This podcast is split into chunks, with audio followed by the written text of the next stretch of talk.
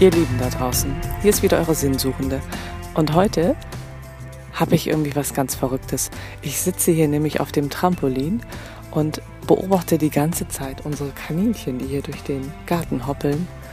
Ähm, ich wollte eigentlich einen anderen Podcast aufnehmen und dann sitze ich hier und beobachte die und ich finde es so spannend und habe mich gefragt, die sind ja so verrückt, was die hier tun. Und ich habe mich gefragt,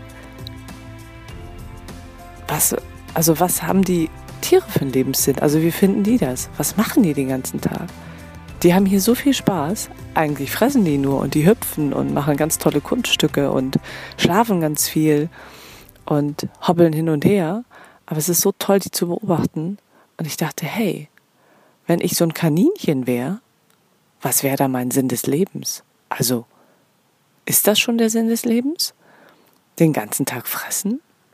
Und naja, in dem Fall, Kaninchen kriegen ja auch ganz viel Nachwuchs. Unsere nicht, aber äh, im Normalfall gehört das ja auch dazu. Und die sehen immer glücklich aus.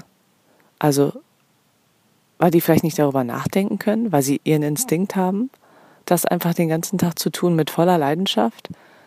Einfach hoppeln, fressen, schlafen, die Welt erkunden, miteinander kuscheln, sich putzen und immer irgendwie auf der Hut zu sein und achtsam zu sein, würde ich es eher nennen. Gar nicht auf der Hut, das klingt ja so ängstlich, sondern sie sind achtsam und beobachten ganz viel und haben immer ihre Lauscherchen auf.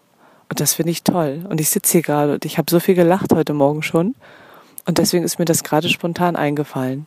Einfach nur so mal als zwischendurch, wie das wäre, den Lebenssinn als Kaninchen oder auch als anderes Tier zu finden. Wie machen das die anderen Tiere? Die wissen doch, was sie machen. Wenn sie geboren sind, wissen sie doch, was ist meine Aufgabe hier. Ich tue das einfach. Ich hinterfrage das nicht, ich tue das einfach oder ich fühle das einfach. Und meine Kaninchen hoppeln hier einfach durch den Garten und die sind total glücklich. Oder unser Nachbarhund, der eigentlich den ganzen Tag nur bellt. Vielleicht ist das der Lebenssinn. Also der jagt ja hier immer gern unsere Kaninchen. Ist das vielleicht der Lebenssinn von einem Hund? Oder die Welt zu erschnüffeln. Ich weiß es nicht.